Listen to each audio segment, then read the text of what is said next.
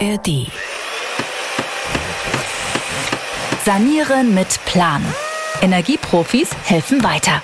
Wir sanieren heute ein Durchschnittseinfamilienhaus und schauen uns da vor allen Dingen die Hülle des Hauses an. Das heißt vor allem die Wände, die Decken und das Dach. Was muss, was kann und was lassen wir lieber sein? Wir haben in Folge 1 von einem Energieberater für diese Maßnahmen einen individuellen Sanierungsfahrplan erstellt bekommen. Frank Weber ist Schornsteinfegermeister und Energieberater. Er hat schon tausende Häuser und wahrscheinlich zehntausende Wände gesehen in den unterschiedlichsten Ausprägungen. Was begegnet Ihnen da so alles in der Praxis? Naja, es ist halt häufig so, dass insbesondere in den, äh, in den self-made sanierten Gebäuden sehr unterschiedliche äh, Materialien verwendet wurden. Ne? Manche haben irgendwie eine Außentür mal zugemacht und haben da einfach nur äh, eine Pressspanplatte rein und hinterher wurde das äh, in irgendeiner Form zugemacht und tapeziert. Das stellen sie dann fest, wenn das Ding kernsaniert wird und dann stellt man fest, das äh, war ja, da war ja nie eine wirkliche Wand dazwischen. Dann gibt es äh, solche Glasbausteinelemente, ne, die sind halt auch immer sehr schwierig energetisch, äh, mit denen man früher mal Licht in irgendwelche innenliegenden Treppenhäuser gebracht hat.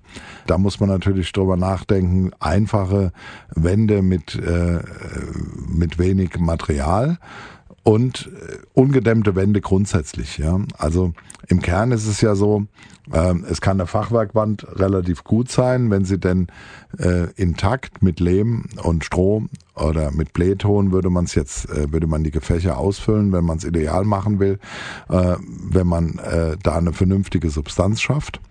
Ähm, auf der anderen Seite kann ein äh, mit Ziegelstein gemauertes Haus äh, schon energetisch sehr schlecht sein, wenn keine Dämmung äh, eingebracht ist. Also da guckt man sich die Wand genauer an, den Wandaufbau genauer an, macht einen Vorschlag, der auch zum Gebäude passt. Was kann das dann sein? Also wenn wir mal bei dem Beispiel Fachwerkhaus bleiben. Für manche ist es halt tatsächlich äh, eine Dämmung mit einem Lehmputz in einem älteren Gebäude, dass wir letztendlich den Feuchtetransport und das Raumklima in einer angenehmen Art und Weise gestalten können. Bei anderen äh, sind es ökologische Dämmmaterialien, die einfach äh, bestimmte Vorteile, aber auch bestimmte Nachteile haben. Die sind im Regelfall äh, gegenüber den äh, chemischen Produkten äh, in der, äh, im Wärmedurchlasswiderstand schlechter, dafür aber ökologisch besser. Und äh, wenn man die Feuchte transporttechnisch betrachtet, haben die halt auch ihre äh, Vorteile.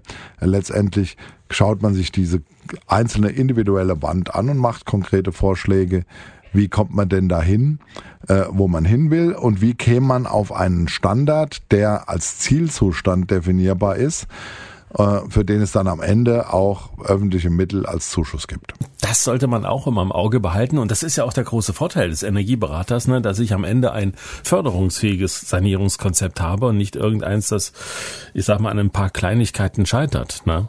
Genau.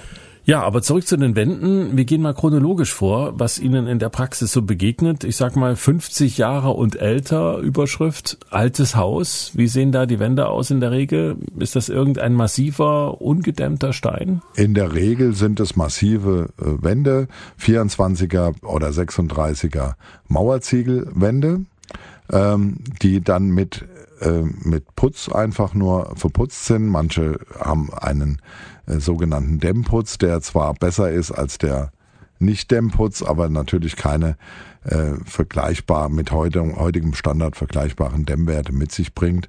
Ähm, das ist schon eine Standardwand und äh, die Fenster, die da in den 90ern eingebaut wurden, die sind dann oftmals schon schon an der Grenze dessen, was man in die Wand einbringen kann. Die haben oftmals 1,8.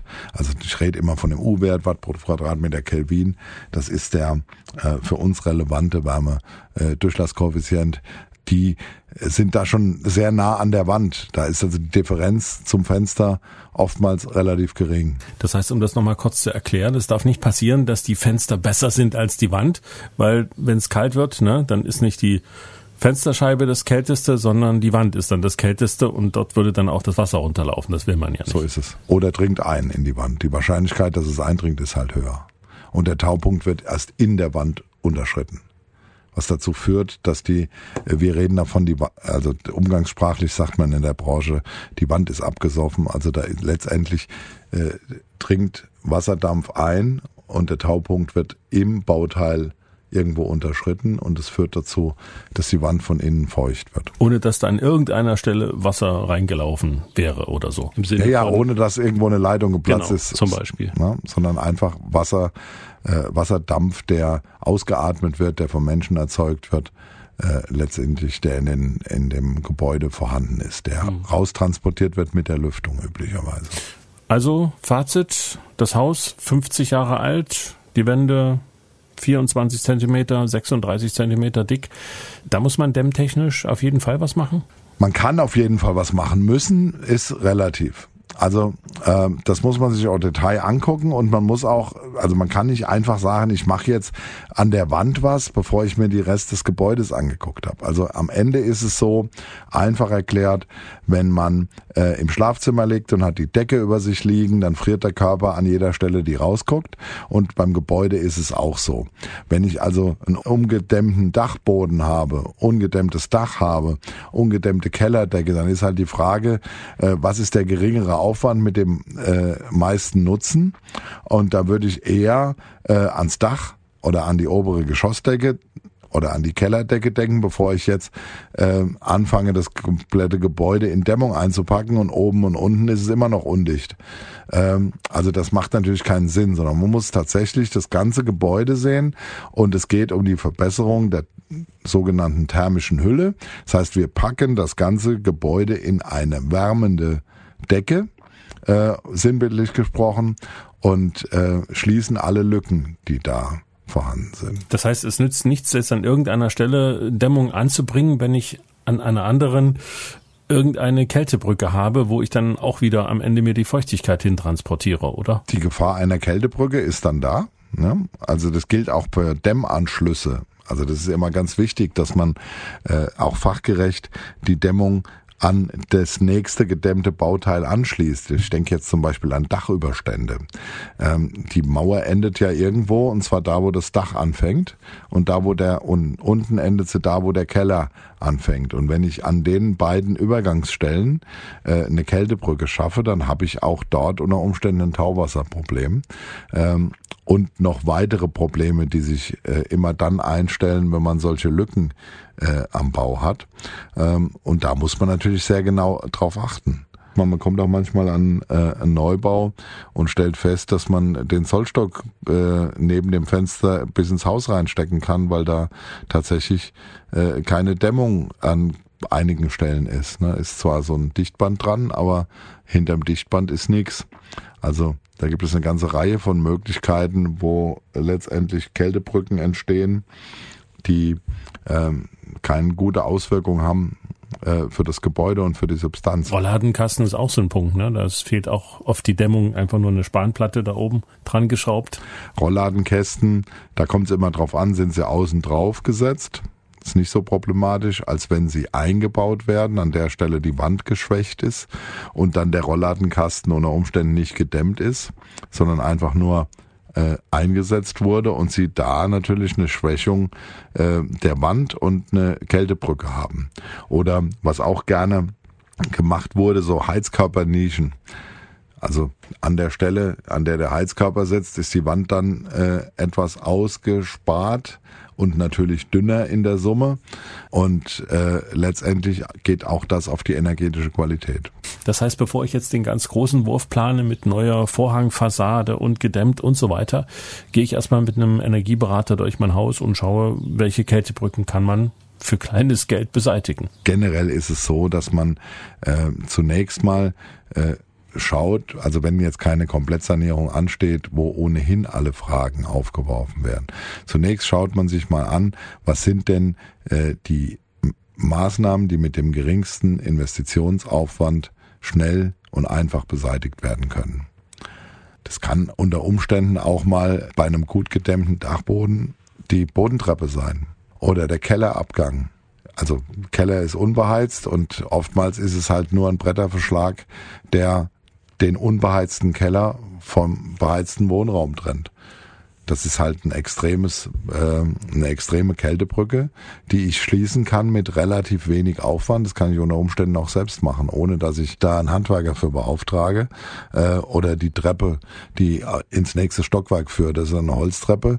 Und äh, wenn Sie drauf gucken, ist halt kalter Keller unten. Und von unten schauen Sie auf äh, eine ganz normale Holztreppe, ohne dass da irgendeine Dämmung dran ist. Das sind so typische äh, Schwachpunkte im Gebäude, die wir dann natürlich auch aufspüren und sagen, bevor wir jetzt uns über die großen Punkte unterhalten, unterhalten wir uns erstmal darüber, was man hier machen kann. Also nochmal zusammengefasst, das alte Haus 50 plus mit massiven Wänden, da kann man auch einiges machen, ohne gleich eine komplette Fassadensanierung draus machen zu müssen. Herr Weber, wir gehen in der Zeitachse etwas weiter. Da kamen dann immer mehr Wände auf, die eine Dämmung mitbrachten durch Lufteinschlüsse, Hohlkammersteine, Porotonsteine dann, übrigens erfunden von einem Schweden. Ähm, stehen die dämmtechnisch noch ganz gut da heute? Es ging zu dem Zeitpunkt, wo wir diese Standards damals definiert wurden. Äh, es gibt ja, es gibt, das ist ja ein Hersteller jetzt, ne? also diese Bezeichnung. Äh, letztendlich gibt es ja noch mehrere äh, Hochlochziegel oder also Ziegel, in denen Luft als stehende Luftschicht als Dämmung verwendet wurde. Man hat auch viel ähm, bei Vorhängerfassaden, früher hat man Fassaden äh, verklinkert und hat eine stehende Luftschicht als Dämmschicht dazwischen gerechnet und es hat um die damaligen Standards zu erfüllen, natürlich gereicht. Es war ja auch notwendig, spätestens mit Einführung der Wärmeschutzverordnung, dass man bestimmte Standards einhält, die auch geprüft wurden im Rahmen der Baugenehmigung. Und da äh, waren diese Standards ausreichend. Heute würde man trotzdem äh, drüber nachdenken, wie kriege ich das noch verbessert, äh, weil da schon noch Potenzial drin ist. Und eine stehende Luftschicht kann ich zum Beispiel mit einer Einblasdämmung schon noch optimieren. Also äh, nicht jetzt bei diesem Ziegel, also da wird nichts in Ziegel, aber diese das zweite Beispiel, was ich hatte mit der Vorhängefassade, da hat man früher gesagt, okay, wenn ich da vorher eine Klinkerfassade stelle und dazwischen die Luft stehen lasse, dann habe ich eine Dämmung. Das ist natürlich viel sinnvoller, wenn man da äh, eine Einblasdämmung einbringt, um tatsächlich den, äh, die Wand nochmal äh, weiter zu optimieren. Es gibt ja viel mehr auf dem Markt, es gibt auch viel mehr technische Möglichkeiten, Dinge ähm, ins Gebäude einzubringen, auch an Stellen, wo man vorher gesagt hätte, ich reiße ja jetzt nicht die Fassade runter, ne? um eine Dämmung hinterzubringen. Aber mit diesen Einblastechnologien gibt es halt schon viele Verbesserungsmöglichkeiten. Das heißt, das ist eine gute Nachricht für alle, die vielleicht eine schicke Klinkerfassade davor gesetzt haben vor Jahren. Ich denke da vor allem an den norddeutschen Raum. Und da sagen Sie dann, da müssen wir nichts abreißen, wir bringen die Dämmung dahinter. Das ist die, also nicht wir bringen die Dämmung, sondern der Fachunternehmer. Aber im Kern ist das ja genau das, was wir versuchen. Also den Leuten eine individuelle Lösung, die sowohl bezahlbar als auch effizient ist und die sich in irgendeiner Form selbst trägt durch Amortisationszeiträume, die überschaubar sind. Das ist eigentlich das Prinzip ähm, der äh, Hilfe des Energieberaters. Das heißt, Sie wollen nicht auf Teufel komm raus alles sanieren, äh, was ist so ein Zeitraum, nachdem Sie sowas gerechnet haben muss? Sind zehn Jahre okay? Naja, also äh, zehn Jahre ist beim Haus schon ein relativ äh, geringer Zeitraum. Es gibt schon Investitionen, wenn sie denn größer sind, äh, die sich auch auf 20 oder 25 Jahre rechnen können. Die Frage ist natürlich, was ist denn die Lebensdauer der Maßnahme? Also wenn ich jetzt eine, äh, eine heizungstechnische Anlage nehme oder irgendwas, was kaputt gehen kann wieder, äh, und dann würde ich da nicht äh, bei 25 Jahren sagen, das ist eine gute gute Amortisationszeit, weil die unter Umständen nach 15 kaputt sein könnte, theoretisch. Ähm, wenn ich aber eine Fassade dämme oder ein Dach mache, dann wird das keiner nach zehn Jahren äh, wieder neu machen, weil er sagt, ich habe ein altes Dach. Also das hängt schon stark äh, von der Maßnahme ab, die sie machen ähm, und äh, natürlich auch von dem Ziel, was sie verfolgen. Klar ist es so, dass wir bestrebt sind, letztendlich den Gebäudebestand, soweit es geht, zu optimieren. Also man hat schon den Anspruch, das Ideale aus dem Gebäude rausgeholt zu haben, äh, mit den Möglichkeiten, die der Hauseigentümer hat. Aber letztendlich muss man ja immer schauen, was kann der Eigentümer tatsächlich leisten. Ich kann ja jetzt keinem 85-Jährigen sagen, äh, wir machen jetzt eine Amortisationszeit von 15 oder 20 Jahren und nimm mal bitte einen Kredit auf, äh, damit deine Maßnahme hier realisierbar ist, sondern da muss ich natürlich kleinere Brötchen backen. Das, was maximal erreicht ist und ich ich persönlich bin glücklich und zufrieden, wenn man äh, zum einen einen zufriedenen Kunden hat und zum anderen ihm auch geholfen hat, Geld einzusparen und sein Gebäude so zu verbessern, dass es vernünftig angenehm zu bewohnen ist. Nun ist, auch wenn wir gerade gehört haben, dass das nicht unbedingt in allen Fällen notwendig ist, doch vielleicht die Vollwärmedämmung für viele eine sinnvolle Alternative und Sie wollen natürlich auch wissen, was kostet das? Kann man ungefähr einen Preis nennen für den Quadratmeter Vollwärmeschutz, wenn denn jemand sowas angehen will oder ist das nicht seriös? Das ist relativ schwierig äh, zu beantworten, weil sie natürlich unterschiedlich dämmen müssen je nachdem, wie die vorhandene Wand beschaffen ist. Wenn Sie einen Sanierungsfahrplan haben, kriegen Sie vom Energieberater schon Aussagen darüber, was ungefähr die Kosten der jeweiligen Maßnahme sind und wie viel Förderung Sie dafür erhalten. Die Förderung, das kann man grundsätzlich sagen, sind bei Maßnahmen an der Gebäudehülle 15 Prozent Grundförderung. Wenn Sie einen Sanierungsfahrplan haben, kriegen Sie noch 5 Prozent Bonusförderung darauf. Das heißt, Sie erhalten 20 Prozent Zuschuss vom Staat. Ja, also es gibt äh, Fassaden, die gedämmt werden bei Einfamilienhäusern äh, mit einer Vorhängefassade. Die habe ich schon beantragt mit 95.000 Euro äh, für die Vorhängefassade und es gibt welche, die mit 25 äh, oder 30.000 äh, beantragt werden. Man muss sich wirklich en Detail angucken. Muss auch im doppelten Sinne, denn wir haben das schon angedeutet. Es ist für viele Fördervarianten erforderlich, dass ein Energieberater drüber geschaut hat und da auch ein Gutachten oder seine Einschätzung Einschätzung abgegeben hat, korrekt? Sie brauchen eine Bestätigung eines Energieeffizienzexperten. Den finden Sie auf der Energieeffizienzexpertenliste im Internet, EEE, e, eingeben beim, in der Suchmaschine und Sie werden die Liste finden. Und da können Sie nach Postleitzahlen suchen und äh, Leute in Ihrer Umgebung, in Ihrer Nähe in der Umgebung ansprechen. Für Maßnahmen der Gebäudetechnik wie Heizung zum Beispiel brauchen Sie nicht unbedingt einen Energieeffizienzberater. Allerdings empfiehlt es sich bei der Planung, weil wir ja gesagt haben, ganzheitlich denken, immer einen heranzuziehen. Ich habe das gerade mal parallel probiert auf dem Handy. Also wenn Sie wirklich EEE e eingeben bei Google, dann landen Sie tatsächlich gleich auf der richtigen Seite oben. Dort können Sie noch regional das anpassen, wo Sie wohnen, dann auch einen Energieeffizienzexperten in der Nähe finden finden. Diese Fassadenhüllenförderung, so nenne ich das mal, von 20 Prozent, was bekomme ich da alles gefördert eigentlich? Was ist da alles drin? Äh, Sie kriegen 20 Prozent aller Maßnahmen am Gebäudehülle bezahlt und dazu gehören sowohl die Maßnahmen selbst als auch die Umfeldmaßnahmen. Das bedeutet, wenn Sie Abrisskosten haben, Rückbaukosten, Containerkosten, wenn die Straße gesperrt werden muss, wenn irgendwas notwendig ist, um die Maßnahme durchzuführen, wird das mitgefördert. Es fällt alles drunter, also Fenster, Haustür, oberste Geschossdecke, Kellerdecke, all das zählen wir unter Gebäudehülle, Einzelmaßnahme und die sind alle förderfähig. Also auch der Austausch von einzelnen Fenstern, einzelnen Türen kann unter bestimmten Voraussetzungen, wenn Anforderungen eingehalten werden, das muss man immer dazu sagen, gefördert werden. Allerdings wichtig ist, dass die Maßnahme noch nicht begonnen wurde. Maßnahmebeginn ist die Auftragsvergabe.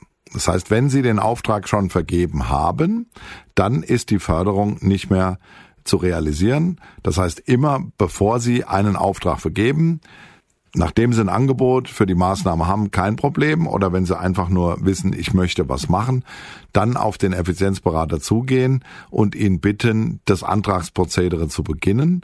Dann ist es möglich, dass die Förderung kommt. Haben Sie mit der Maßnahme durch Auftragsvergabe schon begonnen, kann er leider nichts mehr machen. Gut, dann machen wir mal einen Haken an die Wände und gehen mal in Richtung Dach. Das ist ja auch so ein Bauteil, was Sie sich genau angucken, aber Sie schauen dann nicht so sehr darauf, was da für Steine oben drauf liegen und wie gut die noch aussehen, sondern Ihr Blick geht da eher in eine andere Richtung, oder? Also es ist natürlich ein Unterschied, ob Sie jetzt ein Wellpappedach haben oder ob Sie Ziegel haben, aber energetisch gesehen ist das nicht relevant. Energetisch gesehen ist relevant, haben Sie, also schließen Sie das Gebäude mit dem Dach oder der obersten Geschossdecke ab? Das ist die erste Frage, die Sie sich stellen müssen.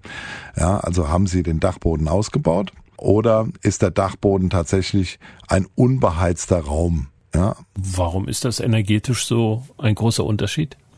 Wenn Sie einen unbeheizten Raum haben, dann würde es viel einfacher sein, die oberste Decke zu dämmen. Das heißt, ich müsste gar nicht ein neues Dach eindecken dann am Ende, sondern ich fange einfach eine Etage tiefer an sozusagen. Naja, Sie müssen ja sowieso nicht unbedingt äh, das Dach runternehmen, wenn Sie das Dach dämmen wollen. Also da können wir gleich nochmal drauf kommen. Aber äh, wenn das Gebäude, also der beheizte Raum, endet, bevor Sie auf dem Dachboden sind, das heißt die oberste Geschossdecke, praktisch der Abschluss des Gebäudes ist, der bewohnt und beheizt ist, dann dämmen Sie die oberste Decke. Ist ja viel einfacher. Ähm, ist eine glatte Fläche. Äh, da Dämmung aufzubringen, ist ja der viel einfachere Weg und auch viel kostengünstig. Das heißt, ich dämme sozusagen den Boden, den Fußboden vom Boden oben ne, und muss da allenfalls ein paar Bretter wegnehmen oder gar nichts im besten Oder gar nichts. Also das ist die Variante, der Boden bleibt wie er ist, ungenutzt, bisschen als Speicher, erledigt. Andere Variante, ich überlege mir, könnt ihr ja den Raum noch nutzen als Wohnraum. Was mache ich dann? Wenn Sie dann den Dachboden nutzen und wollen ein Warmdach haben, dann ähm, machen Sie letztendlich eine Zwischensparrendämmung und im Regelfall, wenn Sie es vernünftig machen wollen, zu der Zwischensparrendämmung noch so eine Aufsparrendämmung. Das heißt, das können Sie innen oder außen aufbringen. Das kommt zusätzlich auf die Sparren. Wir reden ja vom Bestandsgebäude. Das heißt, wir haben eine natürliche Grenze, ähm, die bei der Zwischensparrendämmung durch die Sparrendicke definiert ist. Und Sparren sind salopp die Balken, ne? die Dachbalken. Genau. Ne? Im letztendlich, äh, wenn Sie sich ein typisches, typisches Satteldach vorstellen, das ist so ein Dreiecksdach, ähm, dann liegen die Ziegel auf Dachlatten und die Dachlatten liegen auf den Sparren und die Sparren treffen sich am First oben. Das ist die Spitze. Und äh, diese Sparren haben eine gewisse Dicke. Und die Dicke ist die Dämmdicke, die erstmal möglich ist, wenn Sie zwischen die Sparren was einbringen. Ist der Sparren im Altbau 10 Zentimeter oder 12 Zentimeter, dann können Sie nicht mehr als 10 oder 12 Zentimeter zwischen die Sparren bringen. Die reichen Logisch. aber im Regelfall nicht aus, um ein vernünftig gedämmtes Dach zu haben nach dem heutigen Standard. So im Regelfall brauchen Sie da mehr. Also nimmt man zusätzlich noch eine Aufsparrendämmung, die da noch drauf kommt, um das Dach komplett rund zu machen. Das heißt, ich bringe ein Dämmmaterial zwischen die Sparren und wenn das nicht ausreicht, weil die Sparren zu dünn sind, dann verstärke ich die Sparren nach innen zum Innenraum zu und bringe da noch etwas auf und am Ende kommt dann Gipskarton davor und ich brauchte eigentlich meine Dachhaut, also die Dachsteine draußen, gar nicht anfassen. Wenn Sie es nicht anfassen wollen, gibt es Möglichkeiten, das zu machen, ohne es anzufassen von außen. Man muss natürlich schon schauen, was passiert mit dem Feuchtetransport. Muss da eine Folie drunter, muss keine Folie drunter, ist eine Folie drunter, die raus muss.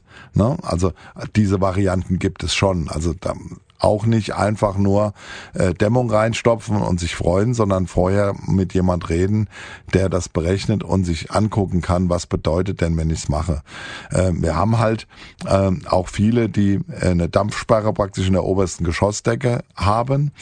Ja, und dann anfangen, Dachboden zu dämmen, dann schaffen sie natürlich da oben einen Feuchtigkeitsschwitzkasten, äh, der ein Problem ist. Also man muss sich das schon komplett anschauen und dann eine vernünftige äh, vernünftige, auch unter feuchte Transportgedanken äh, gangbare Lösung finden. Und insbesondere bei so äh, teilsanierten Gebäuden ist es natürlich immer einfach, wenn du irgendwo hinkommst und das Haus komplett auseinandergenommen ist und man von Grund auf neu aufbaut. Da ist immer einfach zu beurteilen, was habe ich denn an Bestand in diesem Bauteil. Schwieriger ist es, wenn da schon irgendwann saniert wurde und keiner mehr so richtig weiß, was hinter der Wand ist. Also in dem Fall muss man immer aufmachen und reingucken. Und das würden Sie auch machen, wenn Sie kommen? Haben Sie da Möglichkeiten, vielleicht mit einer Sonde irgendwie dahinter zu gucken oder muss man das richtig aufmachen? Teilweise kann man reingucken, aber es gibt durchaus auch Fälle, wo ich wieder gehe und sage, wir müssen erst diese Rigipswand aufmachen. Ich muss wissen, was dahinter ist, sonst kann ich nicht seriös arbeiten es gibt halt äh, Fälle, gerade im Gebäudeabschluss, wo äh, Dinge gemacht wurden, die nicht besonders gut sind. Also man, manche haben da irgendwelche Styroporplatten reingeklebt. Da muss man schon mal gucken, was dahinter ist äh, und was das bedeutet, wenn ich jetzt da noch eine Dämmung aufbringe. Das, was bisher passiert ist, kann man ja ganz gut sehen. Manchmal sieht man aber auch erst, wenn die Styroporplatte runterkommt, dass es da hinten dran den Schwarzschimmel gab. Wahrscheinlich schon über Jahrzehnte.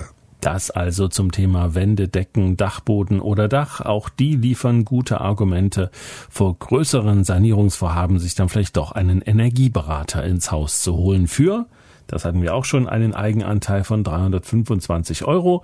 Details dazu gibt es in unserer ersten Folge und in der nächsten, in Folge 3, machen wir etwas ganz Verrücktes, nämlich nichts. Zumindest sanieren wir nichts. Das ist ja die angenehmste Form. Stellen Sie sich vor, Sie können schon jede Menge Wärmeenergie im Haus halten, ohne groß dämmen zu müssen, indem Sie einfach ein Loch in die Wand bohren. Sanieren mit Plan. Ein Podcast von MDR Thüringen. Wir sind also beim Thema richtiges Lüften und da sind dann auch Lüftungsanlagen und Wärmetauscher dabei. Mehr dazu in Folge 3.